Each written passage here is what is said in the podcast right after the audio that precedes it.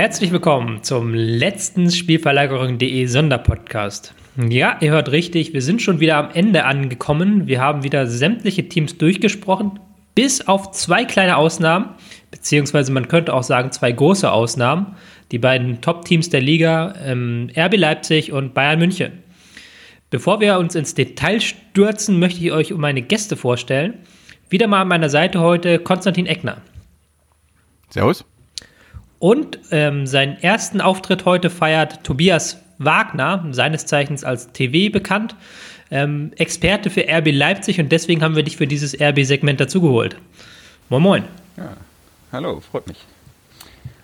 Man muss dazu gleich mal sagen, ihr habt ja beide zusammen für Spielverlagerung.de ein Porträt vor, über RB Leipzig in dieser Saison geschrieben. Also man könnte quasi keine besseren Autoren erwischen, um das Ding jetzt hier zu besprechen. Das ist richtig. Korrekt. Korrekt.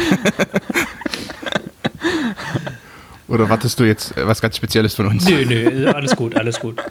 Ich ähm, denke, wir sollten mal einfach äh, rein starten. Es ist bei ähm, Leipzig relativ müßig jetzt, wie ich das immer mache, so eine offene Frage zu stellen, wie war die Saison oder sowas, weil ich glaube, das erklärt sich schon von selber, dass die Saison nicht so schlecht war bis jetzt. Deswegen versuche ich es jetzt mal so, Konstantin. Ähm, was hat dazu geführt, dass Leipzig jetzt nach einem halben Jahr auf Platz 2 der Liga steht? Puh, das ist ja auch eine sehr offene Frage. Ja, das ist auch eine sehr offene äh, Frage. Mit, mit, mit, der du einsteigst, eigentlich Natürlich, natürlich, wie immer bei Spielverlagerung, was sind die taktischen Gründe? Man muss es ja eigentlich nicht dazu sagen.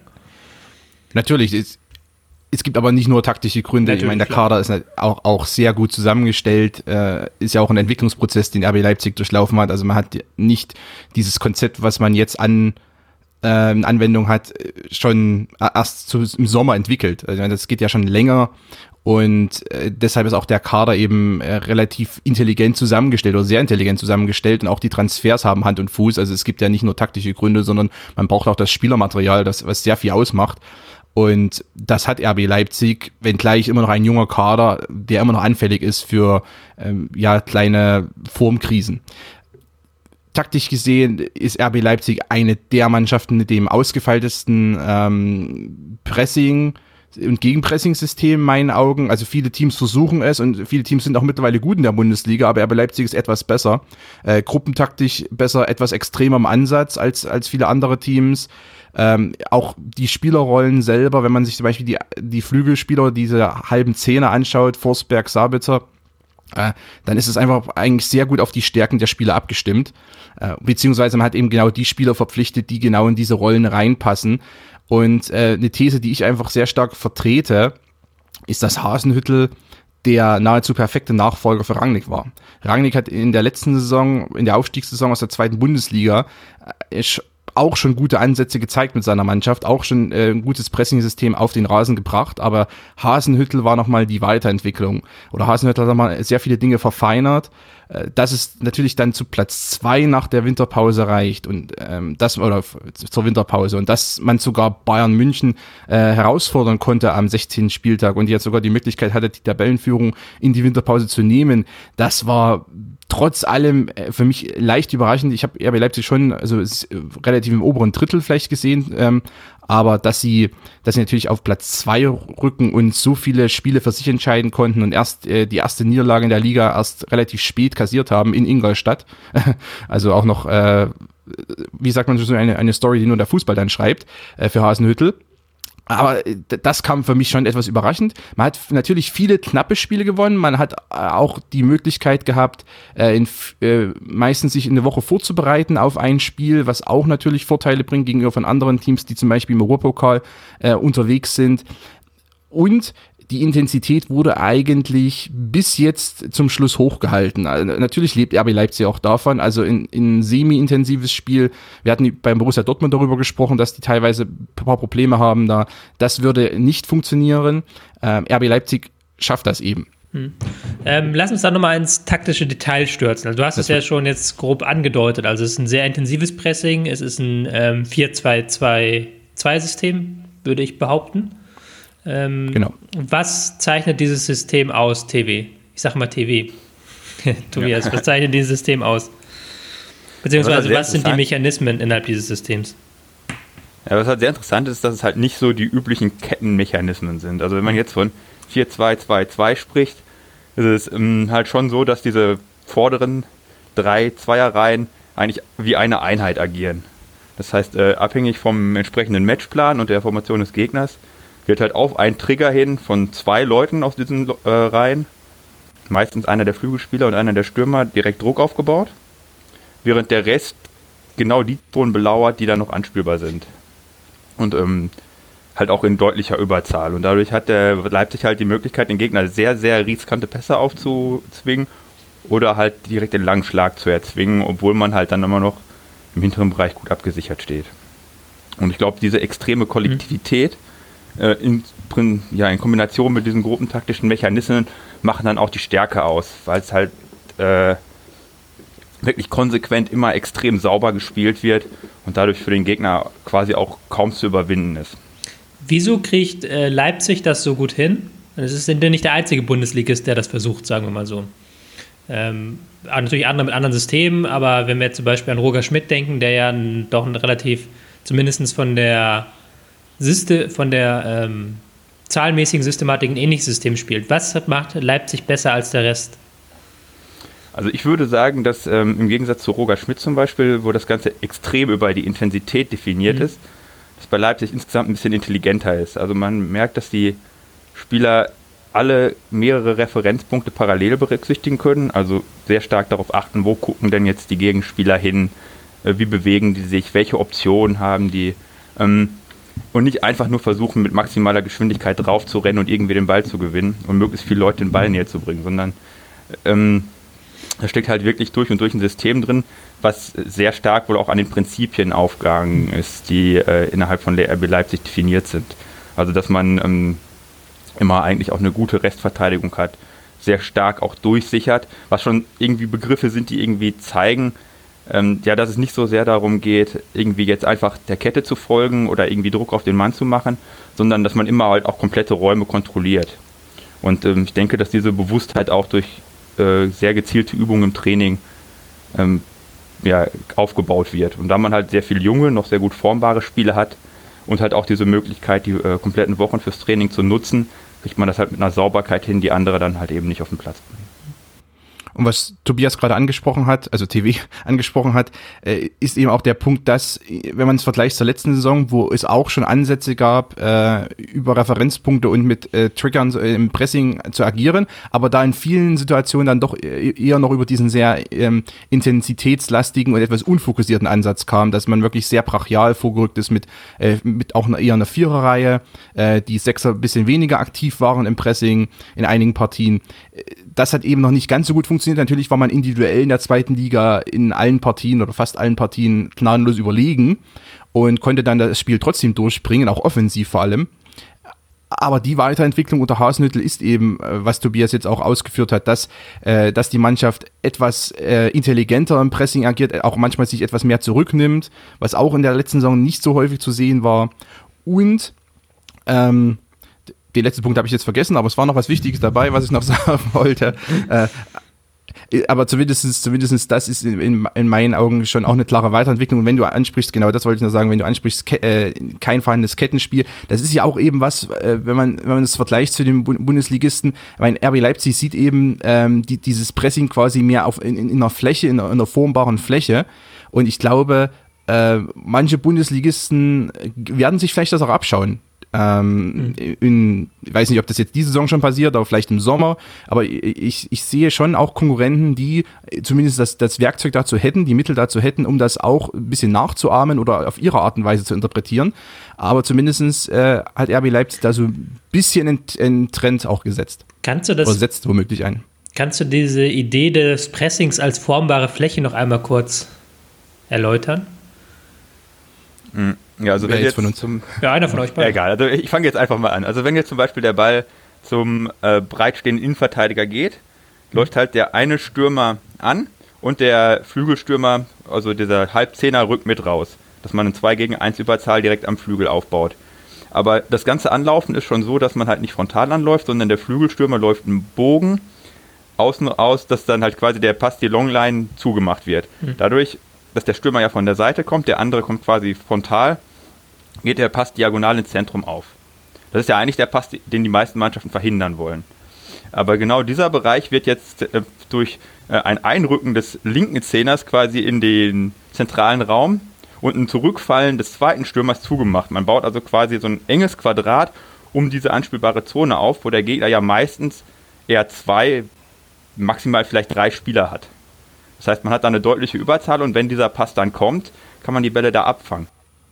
Und der Stürmer in der Rückwärtsbewegung ist, der links außen in der Bewegung nach innen und die Sechser in der Bewegung nach vorne, haben alle auch einen Dynamikvorsprung. Das heißt, wenn der Ball dahin kommt, können sie mit Tempo den Ball direkt gewinnen und das ist ja auch was, was Rangnick forciert.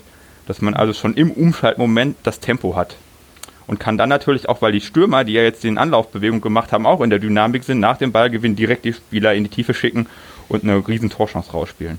Und ähm, diese Umformung, dass halt quasi der eine in einem Bogenlauf rausrückt und der andere rückt aber dann ins Zentrum einfach nur kurz ein. Die Sechser schieben gemeinsam vor, anstatt nach außen zu folgen. Das ist halt schon was, was nicht der übliche Kettenmechanismus ist. Sondern es ist schon ganz klar, wir wollen in Ballzahl Übernähe haben und wir wollen im anspielbaren Raum Überzahl haben. Dafür gibt man aber dann zum Beispiel den ballfernen Flügel vollständig auf. Mhm.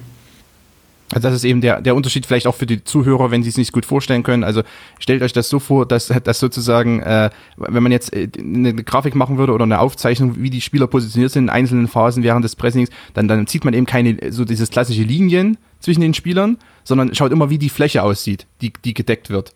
Und, und das ist, und, und eben weil auch gerade der ballferne Raum eigentlich immer freigelassen wird, weil das ja auch dazugehört, ähm, aber eine schöne, eine schöne, äh, relativ kompakte Fläche, äh, die man eben bewacht. Und weil auch bei Leipzig ja nicht so Mann ist wie viele andere Pressing-Teams, äh, ist auch ein Unterschied da. Also vielleicht für die, die es jetzt ein bisschen schlecht vorstellen können, damit es ein bisschen veranschaulicht oder mhm. ver verbildlicht ist. Man kann auch einfach allen empfehlen, mal in unsere Teamanalyse reinzugucken, weil da sind ganz, ganz viele Bilder, auch teilweise Animationen äh, um sich das vielleicht noch besser vorzustellen, als wir das, das, jetzt irgendwie hier versuchen, bildlich zu beschreiben. Genau. Das sowieso. Das ist aber, ein bisschen schwierig. Also. Aber ich glaube, ihr habt es doch gut hinbekommen, das bildlich zu beschreiben. Ähm, du hast gerade schon so ein bisschen das ähm, Umschaltverhalten äh, eingeprägt. Wir haben jetzt natürlich wieder viel über das Spiel gegen den Ball geredet. Ähm, Konstantin, was ja. würdest du zeichnen, äh, sagen, zeichnet die Mannschaft mit Ball aus? Oder anders gefragt, ist es ein reines Umschaltteam oder haben, beherrschen sie noch mehr Spielstile? Sie beherrschen sicherlich auch andere Spielstile, haben es zumindest gezeigt, wenn es ihnen auch angeboten wurde. Also ganz äh, klar war zum Beispiel dieses Hertha-Spiel, mhm. wo, wo der Gegner so passiv im Pressing war, dass man auch äh, flach ohne lange Bälle aufbauen konnte, weil man einfach nicht attackiert wurde. Und Nabi Keita ist ja auch ein, ein Tripler, der äh, ein bisschen provozierend in, in Räumen vorstoßen kann mit dem Ball. Das ist also auch eine Waffe äh, im im Aufbau, wenn man eben nicht unbedingt jetzt den langen Ball wählen möchte. Wenn man den langen Ball eher wählt, ist es so diese, diese Philosophie, die auch manch andere Teams, Borussia Dortmund phasenweise auch mal benutzt haben, dass man eben versucht, ähm, in, aus einem eigenen Aufbau heraus trotzdem eine Art Umschaltspielsituation beziehungsweise eine, eine Schnellangriffssituation zu, zu kreieren. Also langer Ball, äh, Überladung eines Raums, Gewinn des Balls, schnelle, schnelles Spiel in die Spitze, also Ablage, schnelles Spiel in die Spitze. Ähm, und beim das Umschaltspiel selber ist auch ähnlich aufgebaut. Also man forciert natürlich äh, meistens diese Pässe in die Mitte. Äh, wenn der abgefangen wird, also wenn die Interception dann da ist, äh, dann äh, geht's geht's meistens entweder direkt geradlinig hinter die Abwehr. Also man hat ja mit gerade mit Werner ähm, und auch als Ersatzspiel noch Oliver Burke zwei absolut tempostarke Spieler, also mit die schnellsten in der Liga äh, und auch alle anderen eigentlich. Also Forsberg ist auch ein, ein sehr, sehr schneller Spieler. Pausen, Pausen. ist ist auch, zumindest wenn er einmal ins Rollen kommt, dann ist Pausen auch äh, schwer aufzuhalten. Also man verfügt einfach über die passenden Akteure natürlich. Und das ist aber auch eine äh, ne, Philosophie im Scouting, was ich eben schon angedeutet habe. Man, man, der, der Oliver Burke-Transfer macht einfach sehr viel Sinn, wenn man sich den Spieler genau anschaut und dann schaut, wie er im System wirken könnte. Ähm, Genau, also da, äh, ich, ich sehe eigentlich im Umschaltspiel beziehungsweise im Spielaufbau viele Parallelen auch. Ähm, und vieles hängt trotzdem davon ab, wo wo wird der Ball äh, abgefangen, wenn man jetzt aus dem Pressing heraus eine Umschaltspielsituation kreieren möchte? Wo wird der Ball abgefangen? In, in welcher Dynamik findet sich die Mannschaft und wie äh, kommt, kann sozusagen die Dynamik genutzt werden, um dann ähm, das Umschaltspiel sofort in Beschleunigung zu bringen? Mhm. Husgott sagt, dass ähm, RB Leipzig die meisten Tore nach Konter geschossen hat in der Liga. Sieben Stück wobei ich immer nicht genau weiß, wie WhoScored das misst. Äh, da bin ich manchmal skeptisch, aber das sagt ja auch schon was über die Mannschaft aus.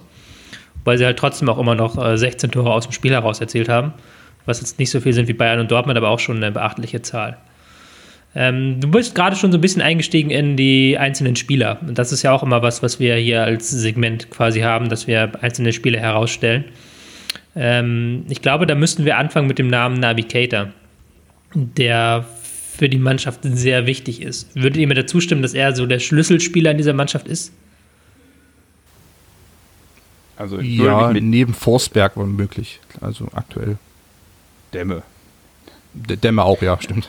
Eigentlich sind, sind viele wichtig. Also ist, ich meine, Orban ist auch wichtig, äh, weil er trotzdem auch der, der sicherste Innenverteidiger ist. Äh, sollte man nicht unterschätzen zumindest. Äh, ja, aber ich glaube, Keita, Dämme, Forsberg, Forsberg ist ja auch nicht ein reiner Flügeltrippler, sondern schaltet sich auch viel im Spielaufbau ein. Also es ist ja dann auch so ein bisschen in, in, in Dreierreihe, die es häufiger mal gibt und das sind schon die wichtigsten. Mein Navigator ist eben deshalb auch so beeindruckend, weil er auch beides verbindet. Also ein Sechser und aber auch gleichzeitig ein, ein offensiver, penetrierender zentraler Mittelfeldspieler sein. Und das ist ja das, was sich jeder Trainer, Trainer eigentlich wünscht auf so einer Position. Ich denke mal, welche Aussage man ohne Gefahr machen kann, ist, dass Navigator das Spiel von Leipzig nochmal um eine weitere Dimension ergänzt, die vielleicht vorher so nicht da war, weil man jetzt halt auch die Möglichkeit hat, aus dem Spielaufbau, mit einem Pass in die Halbräume einfach durch ein extrem schnelles und starkes Dribbling auch äh, enge Stellen zu überwinden, die man früher vielleicht eher überspielt hat. Das ist natürlich schon nochmal eine neue Dimension, die Leipzig noch ein bisschen unausrechenbarer und noch schwerer zu verteidigen macht. Man kann eigentlich da fast den ganzen Kader nennen, aber das liegt wahrscheinlich auch an dieser ähm, doch dem sehr starken Kollektiv und der kollektiven Spielweise. Man kann eigentlich fast jeden Spieler rausheben. Man könnte es vielleicht sogar andersrum eher ja, angehen. Wo, wo, wobei, ja? Wobei, ich, ich, glaube schon, also mit Demme, Cater und Forsberg mhm. haben wir schon drei gut rausgepickt. Mhm. Während zum Beispiel Sabitzer einer ist, der sich auch individuelle mhm. Qualitäten hat, aber ein bisschen besser in der Rolle des, des, sagen wir mal, dritten Manns ist in der Offensive oder des vierten Manns. Mhm. Der dann sozusagen seine Stärken da einbringt, aber vielleicht nicht unbedingt der äh, impulsgebende Part ist. Äh, deshalb passt auch ganz gut zusammen mit zum Beispiel diese Zehnerpositionsbesetzungen. Ähm, und natürlich Paulsen und Werner äh, pa Paulsen jemand, der für Ablagen geschaffen ist, der auch mittlerweile sein Spiel nochmal absolut verbessert hat, wenn man ihn, wenn man das vergleicht zu den ersten Jahren bei RB mhm. Leipzig, oder doch schon etwas eigensinnig war, merkwürdige Triplings gewählt hat, und gerne mal mit dem Kopf durch die Wand wollte. Äh, das hat er ja doch meistens abgestellt jetzt. Mhm. Ähm, also ich sag mal, die drei, die wir genannt haben, sind so ein bisschen die, die zentralen Schlüsselspieler und die drei anderen Offensiven, ähm, die profitieren dann einfach von, äh, auch davon. Mhm. Wie würdet ihr die Abwehrreihe bewerten? Du hast äh, Willi Orban gerade rausgestellt, Konstantin. Aber grundsätzlich ist es doch, wenn man zumindest mal auf die Namen schaut, ähm, meistens mit Halzenberg auf links, dann in der Mitte ähm, Comper, Orban, manchmal auch noch Ilsanker, der da gespielt hat. Und auf rechts hat er dann teilweise ähm, Benno Schmitz mehrere Spiele hintereinander gemacht, weil einfach die Option gefehlt hat. Ähm, das sind jetzt keine Namen, die so herausragend sind. Oder übersehe ich da was? Ja, also Willi Orban ist, ist sicherlich einer, der ähm, absolutes Bundesliga, auch hohes Bundesliga-Niveau hat. Äh, Compare nicht ganz so schnell, ähm, aber trotzdem auch erfahren. Und das ist, hören, hören wir nicht gerne, aber es ist zumindestens, ich glaube, bei ihm bringt das schon etwas, äh, dass er auch ähm, erfahren beziehungsweise relativ abgeklärt in vielen Situationen ist. Äh, Ilsanker hat ja dann Compare ersetzt, als er dann zum Schluss verletzt war in der Hinrunde. Ilsanka bringt eigentlich auch nochmal ein gutes Aufbauspiel mit und kann ja auch als Sechser eigentlich sehr, sehr gut auflaufen, weil da hat man auch eine gute Option, zum Beispiel mal Ilsanka zu bringen anstelle von Cater oder Demme. Ähm, also das passt eigentlich ganz gut in die Außenposition. Halstenberg war anfangs vor allem ein sehr geradliniger äh, Linksverteidiger, ist jetzt ein bisschen diagonaler geworden, aber auf alle Fälle einer, ähm, den ich auch hohes Bundesliga-Niveau zurechnen würde. Und auf der Rechtsverteidigerposition, da war natürlich äh, die ungünstige Situation, dass sich Klostermann, der ein, auch ein sehr, sehr guter Athlet ist, äh, einen Kreuzbandriss zugezogen hat.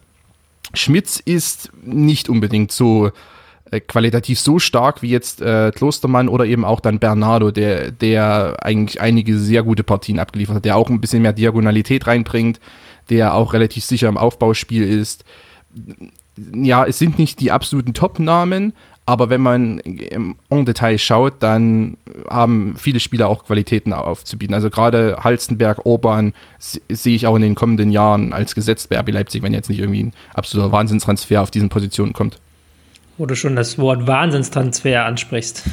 Du bastelst mir hier die Überleitung so zusammen, das ist sehr schön. Ähm, Dario Upamecano, habe ich ihn jetzt richtig ausgesprochen? Ich glaube nicht. Ähm, passt schon. Passt schon irgendwie. Man weiß, wer gemeint ist. Kommt von RB Salzburg, 18-jähriger Verteidiger. Ähm, Konstantin, du als unser wandelndes Spielerlexikon, ähm, was kann man von diesem Transfer halten?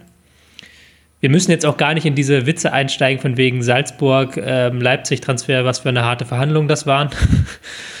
das überlassen wir dann den anderen. ja. Aber es kommt ja, jetzt war, halt. War eine harte Verhandlung. Wir bewerten das jetzt halt ganz neutral, weil kommt von Salzburg, was hofft sich Leipzig von ihm? Einfach noch mal ein bisschen Kader, Kaderbreite. Äh, ich glaube, wenn es einen Kritikpunkt am Kader gibt, dann ist es der, dass, äh, dass man auf einigen Positionen etwas dünn besetzt ist. Also Comper war verletzt, dann musste Ilsank in die Innenverteidigung, Papadopoulos hat keine Rolle gespielt und wird wahrscheinlich den Verein auch verlassen. Hm. Da brauchte man noch irgendwie einen Innenverteidiger. Ob er jetzt direkt Stammspieler wird, davon bin ich noch nicht überzeugt, aber man hat auf alle Fälle hier einen Juwel äh, geholt, mein, dank eben auch Red Bull Salzburg, die ihn ja sehr früh gescoutet haben von Valenciennes äh, und dann auch verpflichtet haben ähm, ein explosiver, athletischer Innenverteidiger und auch mit seinen 18 Jahren noch sehr formbar. Äh, ich glaube auch, was taktische Intelligenz betrifft, was Übersicht äh, im Aufbau betrifft, was Timing betrifft, äh, hat er zumindest die Grundvoraussetzungen, um dann unter Hasenhüttel und dem Trainerteam äh, sich nochmal weiterzuentwickeln. Aber er bringt zumindest diese athletischen äh, und auch gru grundsätzlich technischen Voraussetzungen mit, um bei RB Leipzig eine gute Rolle zu spielen. Und an sich, wenn man sich äh, RB Leipzig anschaut, und die hohe Viererkette, die es häufiger gibt und wenn eben doch mal überspielt wird, dann ist natürlich ein antrittsstarker Innenverteidiger nie verkehrt. Äh, das, mhm. das kann eigentlich nur helfen, auch einfach, um in einer Notsituation auch ein Laufduell für sich zu entscheiden. Äh, und wenn er eben das Timing hinbekommt und im Aufbau wird er nicht ganz so gefordert sein in vielen Spielen, dann äh, wird das in meinen Augen eine ganz gute Ehe. Ich glaube, hier bei diesem Transfer macht man äh, überhaupt nichts äh, falsch. Man kennt ihn ja sozusagen auch schon mhm. äh, sehr genau, weil wir müssen uns nichts vormachen. Red Bull Salzburg, RB Leipzig äh, sind natürlich irgendwie Geschwister und ja. äh, man, hat, man bringt ja keine Überraschung mit. Äh, dass viele Top-Clubs an ihm interessiert waren, hat auch damit zu tun, dass er schon seit einiger Zeit auf sich aufmerksam macht mit sehr guten Leistungen und also es ist eigentlich wieder mal so ein typischer RB Leipzig-Transfer, weil man hier auch sehr viel äh, Potenzial nach oben nochmal hat, um ihn gegebenenfalls in drei, vier Jahren für sehr viel Geld zu verkaufen. Ähnlich wie das vielleicht mal mit Forsberg passieren wird oder mit Pausen. Mit dem halben Kader so eigentlich. Kann man eigentlich. Ja, oder im Navigator. Also ein Navigator, ich glaube, der könnte heute schon ja. für ja, Navigator könnte wahrscheinlich heute schon für 40, 50 Millionen an äh, Real Madrid oder einen anderen Club verkauft werden. Das wäre wär überhaupt kein Problem, wenn man das unbedingt wollte. Hm. Wir sind schon wieder bei den Prognosen angelangt, wobei das, glaube ich, bei Leipzig heute mal einen etwas längeren äh, Zeitraum einnimmt, weil ich mir natürlich die Frage stelle, ist, ähm, können sie dieses sehr intensive Spiel auch über die gesamte Saison hinhalten? Ähm, der Kollege Olli Fritsch hatte ja in der Hinrunde einen Artikel geschrieben über Ralf Rangnick, wo er so einen interessanten Aspekt gebracht hat, dass Ralf Rangnick sehr viel für den deutschen Fußball getan hat, aber er hat mit seinem Fußball auch noch keine Titel gewonnen, also keine großen, keine Meisterschaften oder sowas. Kann man jetzt sagen, er hatte keine Mannschaften, mit denen man Meisterschaft gewinnen kann? Ist auch die Frage, sie sind halt auch noch häufig eingebrochen in der Rückrunde. Ähm, Tobi, glaubst du, das äh, Schicksal droht Leipzig auch, dass sie mit ihrer intensiven Spielweise einbrechen oder können sie das weiter durchziehen, den Höhenflug? Die Frage ist immer, was ist Einbrechen? Ne? Wenn man ja. auf dem Niveau gespielt hat, wie jetzt Leipzig gespielt hat, ist es schon ziemlich wahrscheinlich, dass man nicht mit der Punkteausbeute weiterspielt.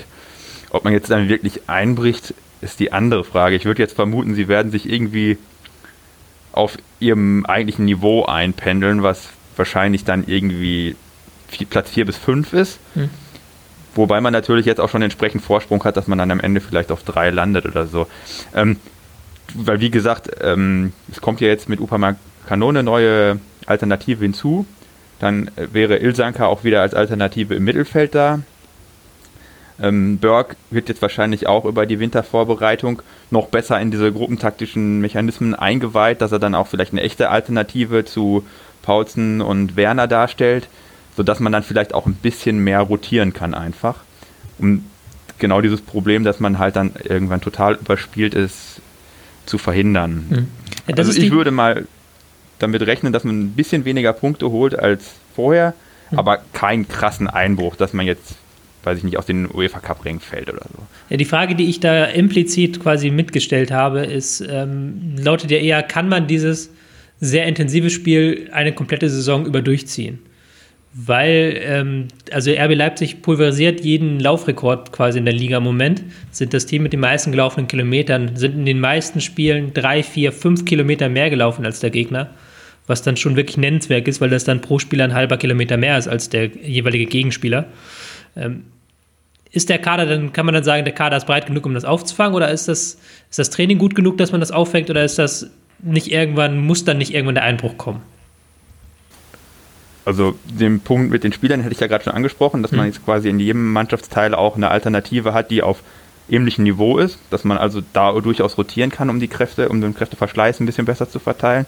Dann kommt sicher der Aspekt rein, den Konstantin ja auch schon erwähnt hat, dass man eben keine Spiele über die Woche hat, weil man nicht äh, europäisch unterwegs ist.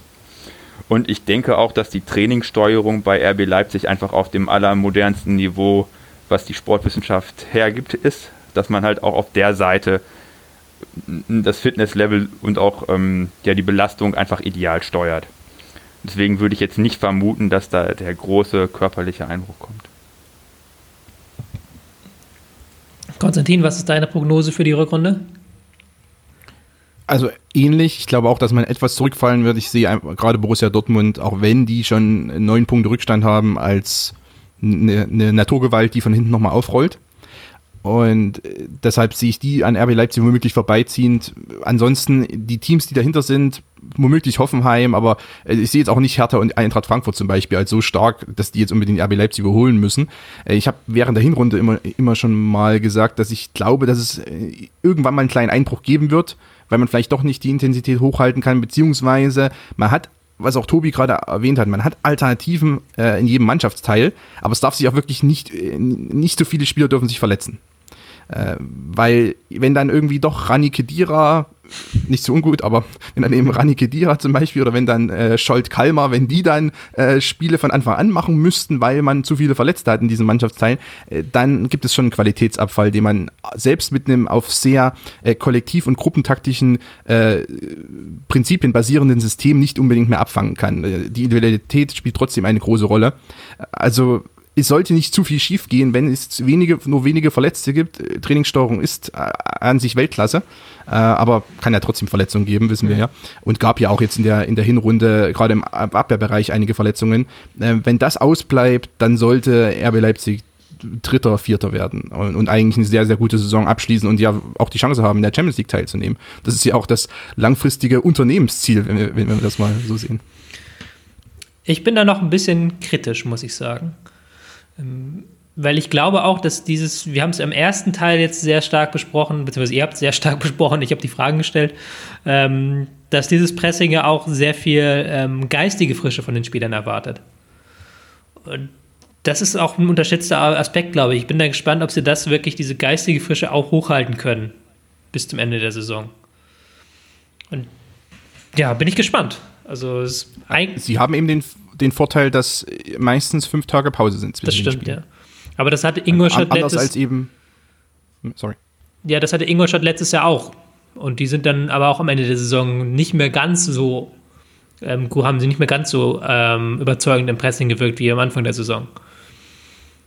Was dann vielleicht. Das ist natürlich die Frage, inwieweit Ingolstadt äh, rein von der Trainingssteuerung her, rein vom sagen, äh, Fitnesstraining etc. Äh, mit RB Leipzig zu vergleichen ist. Ja. Also ich meine, Hasenhüttel ist jetzt hier die, gemein, gemeinsame Komponente bei mhm. Ingolstadt mhm. letzte Saison und RB Leipzig diese Saison, aber er hat natürlich dann auch nicht so viel Einfluss bei Ingolstadt wahrscheinlich gehabt, welches, welchen Trainerstab er da jetzt äh, direkt im Hintergrund arbeiten lässt. Also deshalb, ja. vielleicht ist das eine Komponente, die RB Leipzig nochmal nach oben bringt, weil sportwissenschaftlich ist das schon ähm, grandios und deshalb fand ich eben auch, dass es gibt viele Kritikpunkte oder viele Kritiker äh, hinsichtlich des Projekts RB Leipzig, aber ich fand das eben immer sehr, sehr spannend, ähm, weil ich mir das auch mal selber vorgestellt habe, wie ist es denn, wenn man einen Verein mal äh, anhand der Erkenntnisse, die in den letzten 10, 15, 20, 30 Jahren gesammelt wurden, wenn man einen Verein daran aufbaut, also keine Fehler macht, sondern ganz klar Konzepte schon entwickelt und dann einen Verein äh, von Grund auf nach oben bringt. Und äh, daran sieht man eben auch, welche äh, krassen Ergebnisse eigentlich erzielt werden können. Bis jetzt zumindest, ja. Ja, zum Vergleich zu Ingolstadt muss man auch sagen, dass Ingolstadts Pressing ja ein weniger komplex war als das, was Leipzig auf den Platz bringt. Das war ja schon viel, viel mannorientierter, dass man sich vielleicht dann auch mit den entsprechenden Gegenmaßnahmen darauf einstellen kann. Und ich muss ehrlich sagen, äh, auf das, was Leipzig momentan auf den Platz bringt, da fallen mir auch wenig Gegenmaßnahmen ein, weil es halt eben nicht plump mannorientiert ist oder nur ballorientiert. Es ist halt irgendwie fast eine perfekte Kombination aus allen Referenzpunkten, die man sich vorstellen kann. Und äh, das ist halt immer unangenehm und ich, ähm, ja, ich bin gespannt. Also, ob da jetzt wirklich ähm, ein Einbruch kommt, aber. Wir haben es jetzt gar nicht mehr besprochen, aber man hat ja gesehen, ja. dass es knackbar ist. Zumindest die Bayern haben es geschafft. Ähm, äh, es war ja auch so, also Tobi und ich, wir hatten uns äh, vor dem Bayern-Spiel auch darüber unterhalten, welche äh, so, so taktischen Mittel man nehmen könnte, um RB Leipzigs Pressing zu umspielen. Und da hatten wir auch ein bisschen darüber gesprochen, also dieses tiefe Abkippen, Herauskippen, äh, Überzahlsituationen äh, da zu schaffen, was auch Bayern dann ja gemacht hat, zum Beispiel mit Vidal situativ, ähm, dass das schon äh, hin und wieder funktionieren kann, wenn man dann auch es schafft, in, in, also zwischen die Linien zu kommen. Also die Anspiele auf Thiago zum Beispiel waren ja auch grandios äh, gelegentlich äh, während des Spiels. Aber wir reden hier über Vidal, wir reden hier über Hummels, wir reden hier über Thiago. Wie viele andere Bundesligamannschaften haben diese Spieler, die das dann auch mit der Präzision umsetzen können, zur Verfügung? Ich sehe da Dortmund ansatzweise noch, aber dann wird es schon sehr dünn. Deshalb, selbst wenn man eine taktische Idee hat, ähm, ist die sehr schwer umzusetzen. Da braucht man höchste Präzision. Und da sehe ich echt wenige Teams, die das äh, über 90 Minuten oder über einen größeren Teil in einem Spiel können. Äh, und RB Leipzig kann sich ich denke auch äh, da wieder anpassen und auch ähm, eben, weil man eben sehr äh, dieses äh, Pressing-System sehr flexibel anpassen kann, ähm, auch da wieder Lösungen während des Spiels sogar finden. Bayern ist natürlich auch wirklich eine, ja, eine Weltklasse-Mannschaft einfach, die, die gibt es nicht sehr häufig äh, mhm. überhaupt. Ich, glaub, ich würde sagen, da kam auch noch dazu, dass der, dieser Aspekt des Respektes, weil zum Beispiel ja. Forsberg ist halt eben nicht so intensiv ins Zentrum eingerückt, wie er das vorher gemacht hat, sondern hat eher so eine breite Position gehalten, um halt äh, Robben nicht eins gegen eins gegen ähm, ich weiß gar nicht, wer hat da einen Linksverteidiger gespielt? Benno Schmitz oder war das in dem Spiel? In, nee, Halzenberg, aber genau, nicht äh, eins gegen eins gegen den angeschlagenen Halzenberg spielen zu lassen. Und dadurch hat man natürlich dann auch so ein bisschen seine eigenen Prinzipien verraten, weil man dann mehr in so eine Richtung langweiliges Standard 4-4-2 gegangen ist. Und äh, dadurch hat man dann halt auch ganz andere Lücken angeboten, als man es sonst macht. Und ich glaube, diesen Respekt hat man vielleicht noch im Spiel gegen Dortmund, aber sonst in keinem anderen Spiel. Und das ist dann auch schon wieder eine ganz andere Grundlage für ja, für, für die Körpersprache auf dem Platz, um mal so eine Plattitüde zu bemühen. Ich glaube trotzdem, dass ähm, in der Rückrunde irgendwann ein Hänger reinkommt und dann, dann drei, vier sieglose Spiele hat und das könnte dann vielleicht sogar schon für so einen kleinen Absturz auf vier oder vielleicht sogar fünf reichen. Ähm, das ist meine Prognose. Es wird eben auch sehr spannend der Hinrunde, äh, der Rückrunde, weil der Spielplan eben auch ganz interessant ist. Man hat einige Partien, äh, Auswärtspartien bei Top-Teams, äh, namentlich äh, Schalke, Dortmund, ähm, Hertha, Frankfurt. Gladbach jetzt ist kein Top-Team aktuell, aber trotzdem auch ein, ein Team, was sich zumindest als Top-Team selber sieht. Also auch gegen Mannschaften, die womöglich zu Hause das Spiel dann klar bestimmen wollen, also klar Ballbesitz, Überlegenheit haben. Und dann könnte RB Leipzig äh, einige Mannschaften da doch auch äh, auseinandernehmen mit dem Pressing. Mhm. Wenn man eben dann überhaupt nicht zum Spiel beitragen muss, sondern sich sehr klar auf die, auf die Arbeit gegen den Ball konzentrieren kann äh, während man zu Hause äh, einige schwächere, ja, schwächere Teams hat, die, wo man individuell zumindest über, äh, überlegen sein sollte.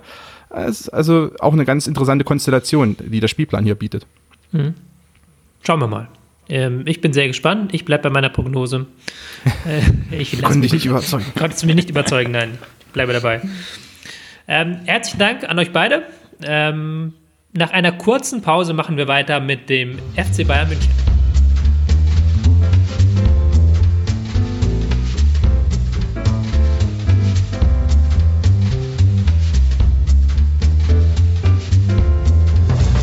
Willkommen zurück zum Spielverlagerung.de Sonderpodcast. Es ist ein trauriger Moment gekommen, nicht weil wir über die Bayern reden, sondern weil wir schon beim letzten Segment jetzt angekommen sind. Das ist sehr tragisch. Wir haben jetzt 17 Teams durch und es fehlt nur noch eins. Bald sind wir wieder zu Ende. Aber bevor wir zu Ende sind, lass uns über die Bayern reden. Und wir haben uns hierfür noch einen weiteren Autoren jetzt dazugeholt. Tim Rieke ist zu uns gestoßen. Hallo Tim. Hallo. Ähm, weiterhin dabei natürlich Konstantin Eckner, Tobias Wagner. Ähm, ich fange aber trotzdem mal mit dir an, Tim. Ähm, weil wir reden jetzt über die Bayern, dann werden wir natürlich jetzt reden müssen über die, den neuen Trainer Carlo Ancelotti, der vor der Saison ähm, übernommen hat. Ähm, da war natürlich vor der Saison die Diskussion groß, ähm, was wird jetzt passieren, was wird sich jetzt verändern. Versuchen wir es mal so ein bisschen chronologisch auch durchzugehen. Was waren die ersten Dinge, die Ancelotti verändert hat, nachdem er von Pep Guardiola übernommen hat? Die, die ersten Dinge, also im, im, Grundsatz kann man ja sagen, dass ähm, irgendwie die so eine Revolution, die ja teilweise erwartet wurde sogar vorher, dass jetzt Bayern irgendwie sich auf einen zurückgezogenen, vielleicht sogar stärker umschaltfokussierten Stil irgendwie einstellen würde, die hat sich natürlich äh, nur in einem sehr geringen Maße ergeben. Ähm, ist weiterhin eine Mannschaft, die sehr stark auf Kontrolle ähm, ausgelegt ist und teilweise stand sogar Spielkontrolle und, und Ruhe sogar noch stärker im Vordergrund als unter äh, Pep ähm, weil man eben viele Spiele einfach über tiefe Mittelfeldpräsenz in den Griff bekommen wollte, dadurch ähm, die, die Partien wirklich dominieren wollte und dann auch ähm, bisschen zwischendurch in Kauf genommen hat, dass man relativ selten ähm, zu gefährlicher Offensivpräsenz kommt und dann eher, wie gesagt, über die, über die Dominanz die Partien relativ kühl für sich entscheiden wollte. Und das waren so kleinere strategische Sachen, die schon am Anfang aufgetreten sind und im Grunde genommen auch die ganze Hinrunde dann geprägt haben. Ähm, ansonsten, was natürlich eine, eine Veränderung war, die gerade am Anfang aufgetreten ist, dieses 4-3-3, was ja auch sehr viel diskutiert wurde, wozu es auch, okay, es gibt jetzt einen Artikel, der explizit genau darauf eingeht, aber eigentlich in fast allen Spielanalysen, die wir gemacht haben, ist das ja doch mehr oder weniger deutlich angesprochen worden, auch dass ähm, es häufig eine relativ zurückhaltende Besetzung, aber mit spielstarken Leuten auf den Achterpositionen im 4-3-3 gab, relativ tiefe Achter, die häufig nach außen gefallen sind und von da das Spiel angetrieben haben, sodass man quasi so eine Struktur hatte von zwei Innenverteidigern im Aufbau, davor so eine relativ flache und auch breite Dreierlinie, dafür die Außenverteidiger weit aufgerückt und die nominellen Flügelstürmer haben sich dann relativ eng zusammengezogen bei eigenem Ballbesitz. Und diese Struktur ähm, war dann schon nochmal eine Besonderheit, auch wenn natürlich ähm, diese 4-3-3 Grundbesetzung ja auch schon in der letzten Rückrunde sich so ein bisschen eingependelt hatte. Aber die genauen ähm, positionsbezogenen Aspekte und verschiedene ähm, Details in der Rollenverteilung sind dann schon mal noch so ein bisschen anders geworden und dieses 4-3 hat ja weite Teile der Hinrunde eigentlich dann geprägt. Mhm. Mit seinen Stärken wie auch mit seinen Problemen. Ja, dazu kommen wir gleich. Ich wollte nochmal auf das eingehen, was du gerade gesagt hast mit den Mittelfeldspielern, die ähm, relativ tief auch im Aufbau waren. Ähm, Konstantin, ich fand, dass sich ähm, im Aufbau der Fokus so ein bisschen von den Innenverteidigern auf diese Mittelfeldspieler verschoben haben. Liege ich da korrekt?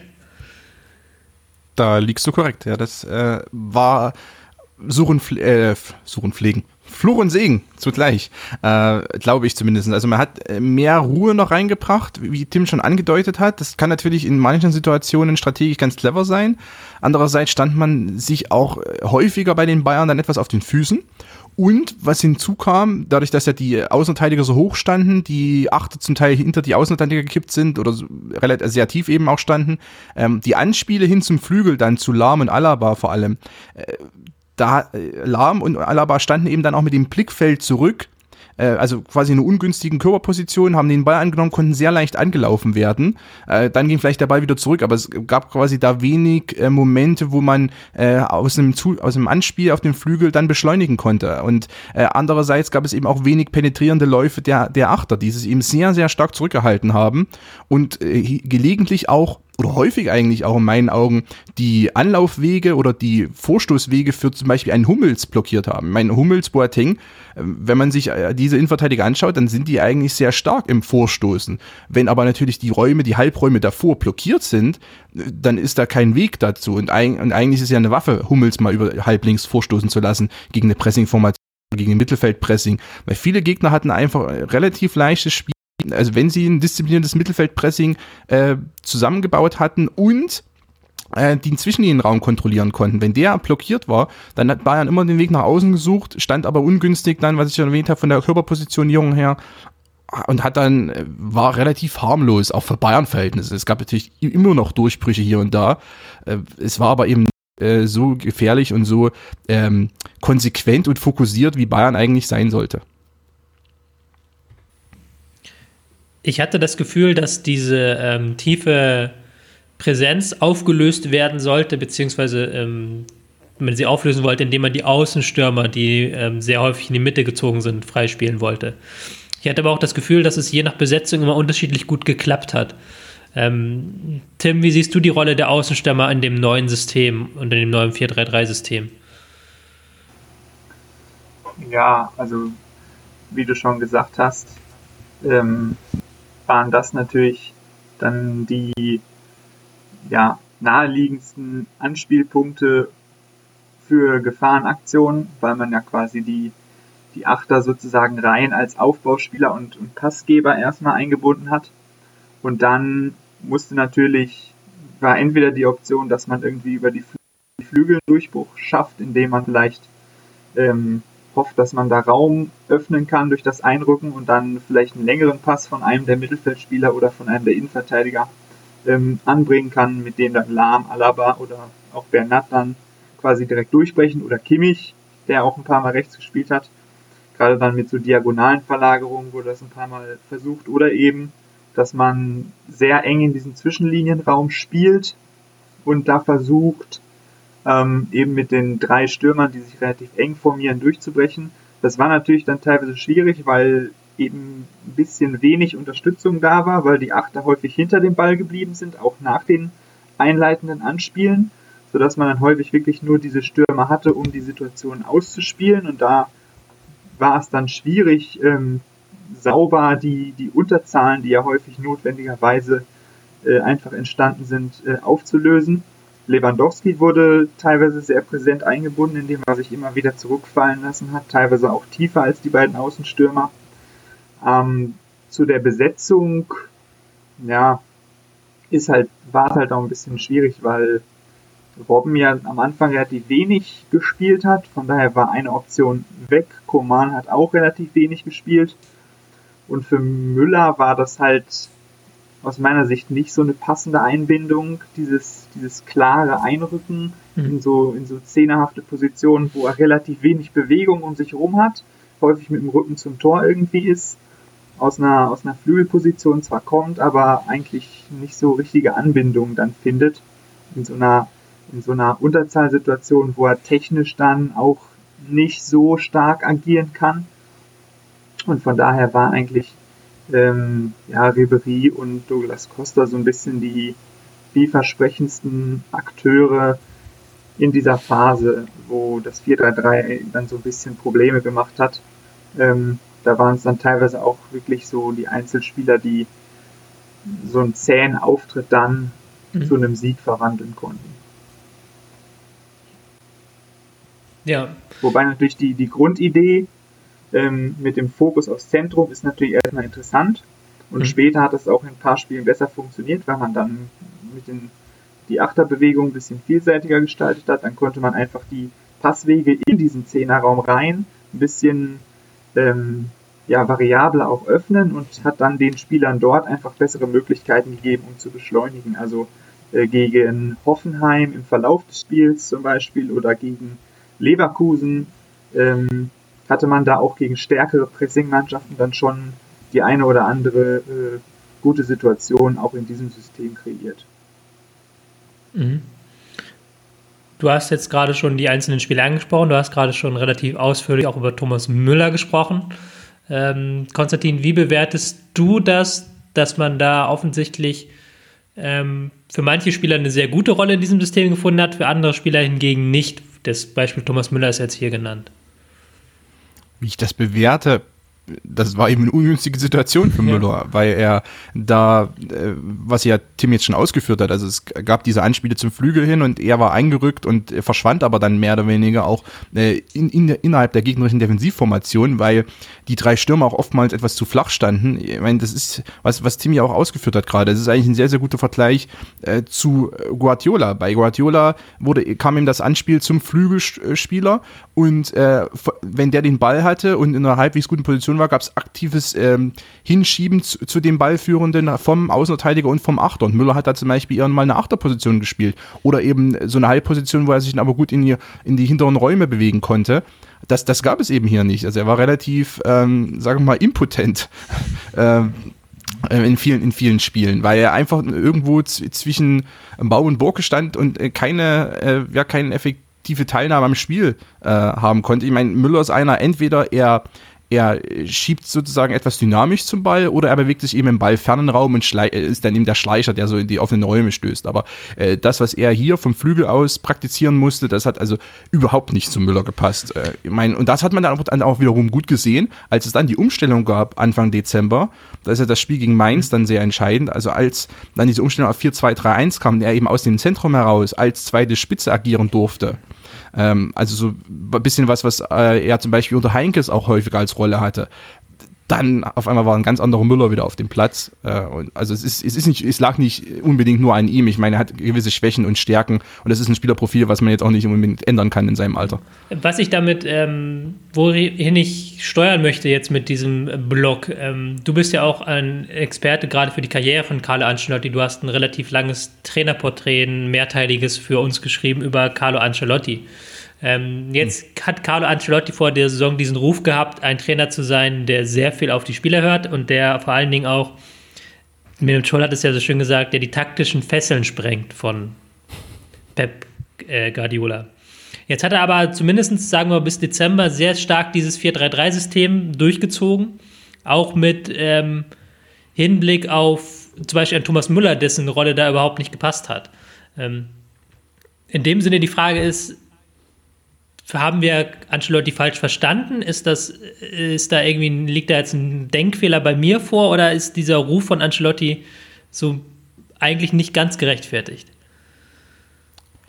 Ich würde es nicht unbedingt an dieser einzelnen Hinrunde festmachen. Ich glaube auch, dass er einfach versucht hat, äh, vielleicht nicht unbedingt nur auf die äh, Spielertypen selber einzugehen, sondern auch ihre strategische äh, Grundprinzipien zu haben, die er gerne bei Bayern ausführen möchte. Eben gerade diese Ruhe in der ersten Aufbauphase und ich, ich, glaube, ich glaube, ein Problem, was hier vorlag, er sieht Thomas Müller als einen Weltklasse-Spieler, der ja Thomas Müller auch ist.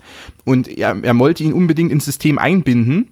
Und äh, da gab es aber keine Position direkt, weil Robert Lewandowski ist ein anderer Weltklasse-Stürmer, den, den muss er so zentral bringen, also den kann er eigentlich nicht auf die Bank setzen.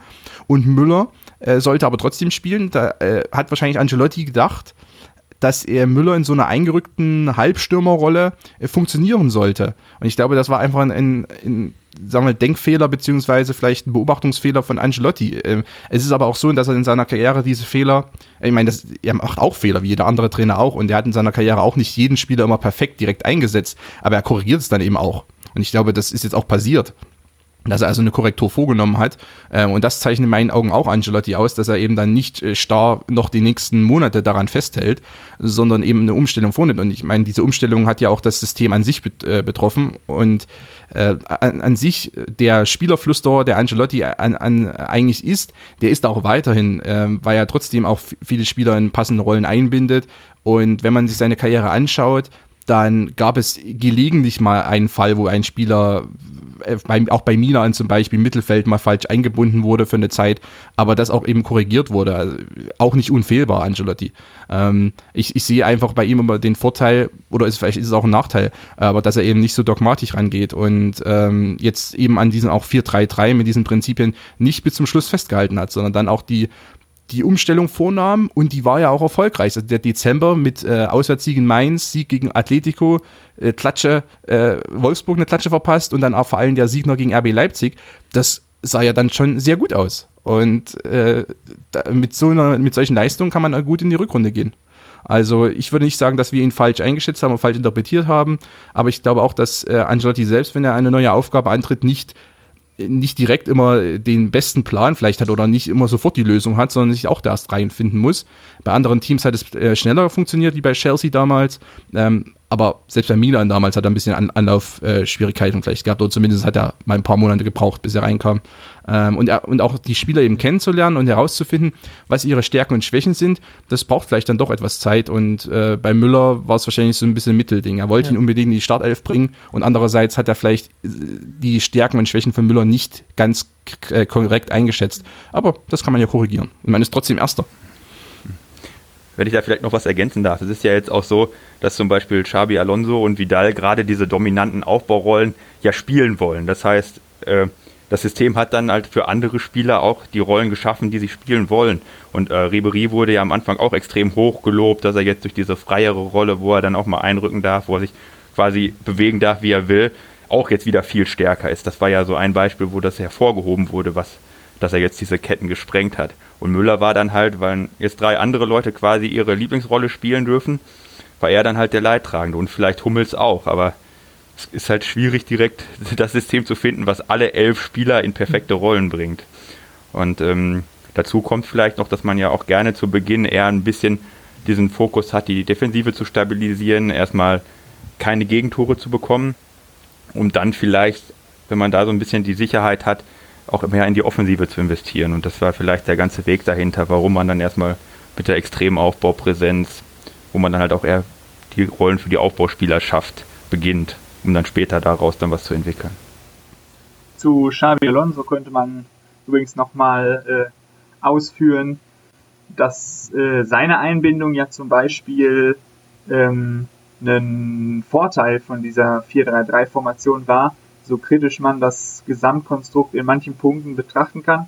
Aber es hatte natürlich auch seine, seine positiven Seiten, eben die Kontrolle im Aufbau, die wir schon genannt haben, ähm, die Zirkulation in der ersten Linie und beispielsweise eben auch die Einbindung von Xabi Alonso, der ja davor auch immer mal ja suboptimal eingesetzt wurde oder für das Aufbauspiel so ein bisschen so ein zweischneidiges Schwert war und in diesem 4-3-3 eben ähm, wurde seine Präsenz, die in den Jahren davor teilweise überhand genommen hatte, so ein bisschen dadurch eingegrenzt, dass man noch äh, viele zurückfallende Akteure drumherum hatte, quasi, die auch alle sich nach, nach hinten bewegt haben. Und dadurch wurde dieser ähm, ja, Überpräsenzeffekt, den Xabi Alonso teilweise ausgelöst hatte, so ein bisschen abgefedert. Und dafür konnte er sich eigentlich in dieser Formation sehr gut einbinden. Man hat eben die langen Bälle gut nutzen können, weil man teilweise die, die Verbindung eher über lange Bälle gegeben hat. Und die, die Achter haben dann teilweise ja auch Spieler rausgezogen des Gegners, sodass dann Platz geschaffen wurde für längere Zuspiele. Ähm, und so kleinräumige Kombinationen im ersten und zweiten Drittel, da ist Xabi Alonso teilweise auch ziemlich stark drin, um dann Ballsicherungen zu schaffen, kurze Anspielstationen für die Achter zu bieten ja, und im Pressing ähm, konnte er in dem 4-3-3 auch ganz gut eingebunden werden, zum Beispiel. Ich glaube auch das erste Jahr, seit ähm, Xabi Alonso zu den Bayern gekommen ist, dass er nicht der Spieler mit den meisten Pässen ist, sondern ähm, Pässen pro Spiel, ähm, sondern Thiago, der da natürlich auch fokussiert wird. Ähm, ich würde gerne, ja. wir haben jetzt auch viel über die einzelnen Spieler geredet, wir haben auch viel geredet über das System. Ich würde nochmal gerne das Spiel gegen den Ball ein bisschen fokussieren, Tim. Ähm, was hat sich im Spiel gegen den Ball verändert unter Ancelotti? Ja, es ist ein bisschen schwierig zu sagen, weil man eigentlich ähm, dazu tendieren würde, ähm, eine Verschlechterung festzustellen. Und es ist auch sicherlich nicht ganz von der Hand zu weisen, dass relativ viele Phasen gegen den Ball dabei waren, wo nicht so ganz konsequent verteidigt wurde, insbesondere in der Rückzugsbewegung. Also ins eigene Abwehrdrittel rein war es häufig der Fall, dass die, die Stürmer in dem 4-3-3 zum Beispiel relativ wenig sich nach hinten angeschlossen haben und man eher in so einem improvisierten 4-3-Block teilweise verteidigt hat, der dann nicht immer so stabil war. Ähm, es sah häufig auch so aus, als ob man ähm, neben so normaleren 4-1-4-1-Phasen im Mittelfeldpressing teilweise die Flügelspieler in dieser engen Position, wie sie bei eigenem Ballbesitz waren, auch gegen den Ball ähm, positioniert hat. Das war eigentlich ganz gut, um das Zentrum zu verstellen. Aber das funktioniert natürlich nur, wenn man dann quasi äh, nachdem der Gegner auf die Flügel gezwungen wird, dann so ordentlich ja, konsequentes Nachschieben praktiziert über den Mittelfeldblock und es war dann teilweise ein bisschen unabgestimmt und unsauber zwischen der ersten und der zweiten Linie. So gab es halt immer mal wieder Phasen, wo man nicht so richtig äh, konsequent gegen den Ball arbeiten konnte, wobei man auch sagen muss, dass das Pressing ähm, auch schon in der letzten Halbserie unter Guardiola nicht mehr ganz so stark war und da schon einige äh, ja, Nachlässigkeiten dabei waren. Von daher kann man jetzt nicht sagen, äh, Angelotti hat das irgendwie kaputt gemacht oder so. Das wäre wirklich zu viel in der Bewertung.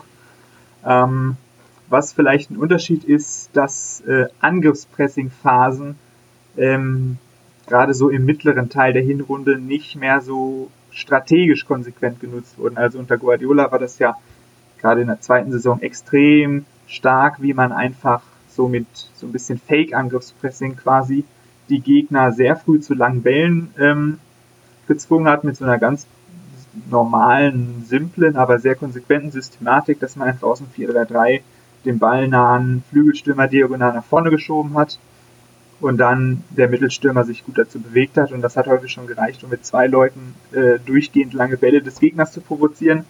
Und dann konnte sich der hintere Formationsteil einfach gut darauf einstellen und der Gegner hatte einfach generell mehr äh, Kontrollverlust im Spiel. Und das hat man jetzt in dieser Saison nicht mehr so durchgehend fokussiert, sodass der Gegner einfach ein bisschen ruhiger aufbauen konnte und dann die Lücken, die ein bisschen häufiger waren, aber jetzt nicht irgendwie viel häufiger als vorher, einfach nur besser anspielen konnte.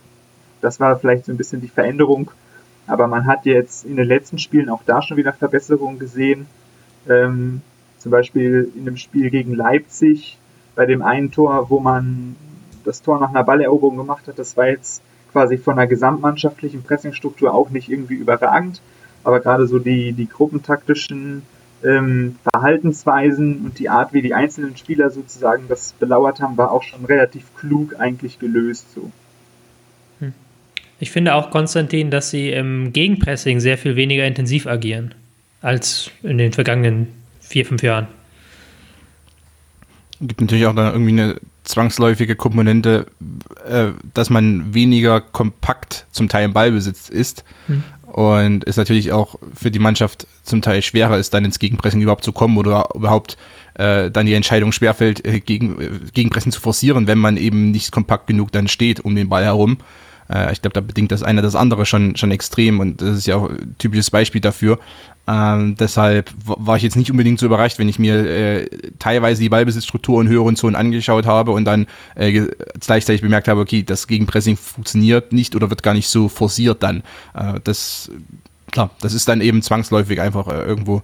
Ähm, deshalb, aber auch da glaube ich, da, oder bin ich äh, davon überzeugt, dass es jetzt zuletzt schon Verbesserungen gab und dass es auch jetzt in der Hin Rückrunde möglichst noch Verbesserungen geben wird, weil man dann ähm, bessere Pärchenbildungen hat, bessere Dreiecksbildungen auch schon wieder gesehen hat. Äh, Thiago Ribéry Alaba zum Beispiel hat das sehr gut funktioniert in einigen Partien jetzt zuletzt ähm, als, als gute Dreiecksbildung, auch kompakt ähm, in Ballnähe und äh, bei Ballverlusten selber sollte man dann auch wiederum in der Lage sein, da stärker ins Gegenpressing zu kommen, weil individuell ist das, ist das Gegenpressing eigentlich weiterhin sehr gut, nur man braucht natürlich da die Struktur ähm, und die sollte jetzt eher wieder geschaffen werden, weil man ja ein bisschen weggekommen ist, weggegangen ist, was äh, von dieser, von diesem hohen Sicherheitsfokus, den wir jetzt schon äh, sehr ausführlich diskutiert haben. Hm. Wobei das ist eher so ein eher ein bisschen anders geworden, das Gegenpressing. Also ich würde jetzt nicht sagen, also es ist zwar nicht mehr so intensiv, aber ich würde eigentlich nicht sagen, dass es so deutlich schlechter geworden ist, ähm, wenn man, wenn man die Ausgangslagen sich anguckt. Also wie Konstantin es auch gesagt hat, dass eben die Struktur halt was ganz anderes hergibt. Ähm, und natürlich die, die Absicht, also in diesem 4-3-3 mit drei Mittelfeldspielern hinter dem Ball, ähm, da kann man sich dann auch stärker auf diese Struktur verlassen und muss vielleicht zumindest in der ersten äh, Phase nach dem Ballverlust gar nicht so extrem aggressiv ins Gegenpressing gehen, sondern kann dann so ein bisschen leitend agieren, warten, bis die Außenverteidiger sich wieder zurückgezogen haben und dann ähm, erstmal auf die auf die Achter sich konzentrieren, dass die ein bisschen absichern. Da hat man aber auch strategisch relativ viel variiert. Also es gab auch ein paar Spiele, wo dann die Achter quasi erst hinterm Ball waren und beim Ballverlust dann ziemlich aggressiv dann herausgerückt sind, was sie während des eigenen Angriffs nicht gemacht hatten. Also ich würde eigentlich das Gegenpressing nicht so schwach sehen, sondern es war halt ein bisschen anderer Ansatz und wirkt natürlich nicht so extrem. Aber ja, fand ich jetzt ja, nicht so das Hauptproblem. Nee, ich, ich sehe es auch nicht. Deswegen hatte ich auch gemeint, also man hat einfach das dann nicht ganz so forciert, dieses äh, ja, unmittelbare ja, genau. Gegenpressing. Ja. Ähm, was aber auch in sich anhand der Struktur, wie du jetzt auch gesagt hast, was eigentlich die richtige Entscheidung war. Also es wäre, hätte man, hätte man das äh, Gegenpressing äh, unmittelbar nach Ballverlusten forciert, äh, wäre das sogar relativ, also sehr riskant gewesen und äh, an, an sich die strategisch richtige Entscheidung da oftmals getroffen. Ähm, deshalb du ja, vollkommen richtig. Also ich glaube, da ähm, hast du vollkommen recht dann, dass es an, an, sich jetzt nicht schlechter geworden ist und man muss es natürlich auch clever einsetzen. Es gibt ja andere Teams, die dann versuchen, das äh, mit aller Gewalt trotzdem durchzubringen in, in einer schlechten Struktur, ähm, wo die, wo die äh, zum Beispiel die Mittelfeldspieler zu weit weg sind dann. Und das äh, ist ja dann eher tödlich gegen manche Mannschaften, die dann sehr schnell den Ball rausspielen können. Ja, also die Gefahr wäre quasi gewesen, wenn man irgendwie, äh, sag ich mal, einen Ball verliert, hat noch die, die Mittelfeldreihe quasi als Absicherung und dann ist natürlich die Frage, wie weit drückt man da im ersten Moment raus? Denn wenn man da zu aggressiv ist äh, und quasi die Lücke zwischen der zwischen defensivem und offensivem Mittelfeld zu schließen versucht, obwohl es im ersten Moment nicht geht, dann wird man natürlich da auch noch erstmal überspielt, bevor das Gegenpressing überhaupt äh, anlaufen kann. Deswegen war es da natürlich dann ganz klug, erstmal vielleicht kurz ein bisschen abzuwarten mit den hinteren Spielern. Aber da hat man dann, haben die, die Einzelspieler, glaube ich, auch im Verlauf der Zeit so ein bisschen eine bessere Balance gefunden, wie weit muss man rausrücken ähm, als, als Linie, wie wann wartet man und so weiter und so fort. Ich kann mich auch übrigens zumindest spontan jetzt nicht so an ganz viele Kontergegentore erinnern. Also viele mhm. Gegentreffer waren eher so nach äh, Problemen, dass die, die erste Pressinglinie überspielt wurde. Also gegen Mainz gab es, glaube ich, ein Kontertor, aber sonst fällt mir jetzt spontan keins ein. Äh, Konter-Gegentor natürlich. Wie war denn das Gegentor gegen Atletico? Das weiß ich nicht mehr. Das habe ich leider nicht mehr im Kopf. Boah, keine Ahnung. Es war irgendein Dribbling, aber ich weiß nicht, ob es aus dem, ob es aus ja. dem wieder die Grundsituation war. Es war auf jeden Fall ein ziemlich langes Dribbling. Also kann ja, auch ein Schnellangriff gewesen sein. Ich glaube, ein tiefer Ballgewinn und dann vielleicht schon Konter, aber man hat ja, es wurden halt irgendwie zwei Linien durchdribbelt. Das war halt ja so ein Missverständnis und sowas. Ja. Aber hier gerade dieser Punkt der äh, Intensität in, in verschiedenen Spielen ist ja auch irgendwie typisch äh, Ancelotti. Also Real hatte das ja auch in der Champions League-Saison, dass die in der Liga ganz häufig diese laschen 4-3-Staffelung hatten, wo jeder gedacht hat, äh, man kann die auseinandernehmen. Und dann äh, stellen sie gegen Guardiola plötzlich ein ultra-geiles 4-3-3, 4-4-2 Mischsystem auf den Platz, was alles kaputt presst. Also, und ähnlich war es ja jetzt auch gegen Leipzig. Das war die Intensität gleich um 100% höher und äh, halt auch im Gegenpressing und äh, der hohe Ballgewinn gegen Keter, das sah halt völlig anders aus als das, was man vorher kannte.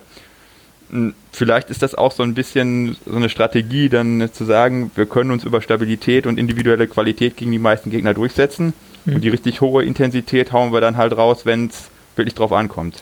Ich habe auch ja. das ja, ja, ich möchte dir zustimmen. Ich habe auch das Gefühl so ein bisschen, dass das auch der Unterschied ist zu Guardiola, der in sehr vielen, neben jedem Spiel eigentlich einen Plan hatte, beziehungsweise immer sehr auch intensiv gescoutet hat und man bei den Bayern eher das Gefühl hat, dass man sich das aufhebt jetzt unter Ancelotti für die großen Spiele und ähm, mit diesem 4-3-3-System versucht einfach durch die Liga durchzukommen, was dann teilweise mäßig attraktiv war das, das wird aber auch ganz interessant sein, weil, oder wie sich das jetzt in der Rückrunde auswirkt, weil bisher hat man äh, in, in Top-Spielen, also wenn man jetzt wirklich die, die ganz klaren Top-Spiele rausgreift, hat man gegen Atletico verloren, als es noch um was ging, hm. und halt in Dortmund verloren, was zumindest vom Prestige her wichtig war, und Dortmund war zu dem Zeitpunkt auch nicht so weit abgehängt. Äh, und jetzt aber der Sieg in Leipzig vielleicht auch nochmal einen äh, Finger zeigt, äh, dass es auch da nochmal, äh, also ich meine, das sind jetzt nur drei Spiele, aber es sind zumindest drei, drei, drei klare Topspiele gewesen. Mhm. Ähm, da bin ich gespannt, wie man sich dann jetzt in der Rückrunde schlagen wird gegen die Top-Teams, beziehungsweise auch in den wichtigen Champions League-Spielen. Also das, das zweite Atletico-Spiel würde ich jetzt nicht so herausheben, weil da ging es für Atletico um nichts mehr. Nachdem man da, nachdem Bayern ja in Rostock verloren hatte eigentlich haben wir bis jetzt bei den anderen Teams noch nicht so genau vorausgeblickt auf die Champions League. Bei den Bayern würde ich jetzt einmal kurz tun. Konstantin, ähm, wie siehst du das kommende Duell mit ähm, Arsenal, was ja eines der Spitzenspiele sicherlich dieser Champions League Achtelfinals sind, ist? So. so ich, ich favorisiere immer noch Bayern. Hm. Aber es wird auf alle Fälle enger als andere Duelle mit Arsenal, weil ähm, die Mannschaft um einiges besser ist als äh, in den in den letzten Jahren, als man ja auch häufiger gegen Bayern gespielt und häufiger auch ausgeschieden ist. Äh, also ich, ich favorisiere Bayern, aber ich mich würde es nicht komplett überraschen, würde Arsenal hier gewinnen, ähm, das Duell, weil äh, die Mannschaft hat zumindest offensiv, also Arsenal hat offensiv einige Waffen, ähm, die, die Bayern Probleme bereiten könnten. Äh, also es gibt da äh, gewisse Mechanismen und Strukturen, wo man die Bayern, wo man Bayerns Pressing womöglich durchspielen könnte. Sicherlich Bayern wird da auch äh, intensiver agieren als jetzt, was wir jetzt auch besprochen haben, als eben an Bundesliga-Partien. Aber Arsenal ist schon ein hohes Kaliber im Moment. Ähm, schlägt man die und trifft dann vielleicht nicht in der nächsten Runde unbedingt auf die nächste Top-Mannschaft, sondern vielleicht auf eine mittelgute nur, hat man natürlich trotzdem wieder die Möglichkeit, bis Halbfinale oder Finale vorzustoßen. Also Bayern ist trotzdem Favorit auf den Titel, aber Arsenal war somit das ungünstigste Los im Moment. Mhm. Weil ähm, gerade was, was jetzt aktuell über, über Ösi und auch aus dem Mittelfeld über die Halbstürmer gebracht wird, das äh, ist um einiges besser als äh, das Arsenal, was wir in den letzten Jahren gesehen haben. Mhm. Da sind wir schon jetzt so in halb in die Prognose reingeschlittert. Tim, Darf ich noch mal kurz was sagen Klar. zu dem Arsenal-Spiel? Natürlich. Also ich habe jetzt nicht so viel von Arsenal gesehen, aber ähm, nach meinem Eindruck sind die zumindest im Pressing, können die anfällig sein gegen, gegen das Aufbauspiel von Bayern. Also weil, ähm, wenn ich sie gesehen habe, hatten sie eine schlechte Verbindung im Pressing zwischen der ersten und zweiten Linie und ähm, da sollte Bayern eigentlich über die tiefen Aufbauspieler die beiden Stürmer relativ simpel umspielen können und hätte dann relativ viel Platz, um aus den Halbräumen auf die zwei Viererketten zuzuspielen.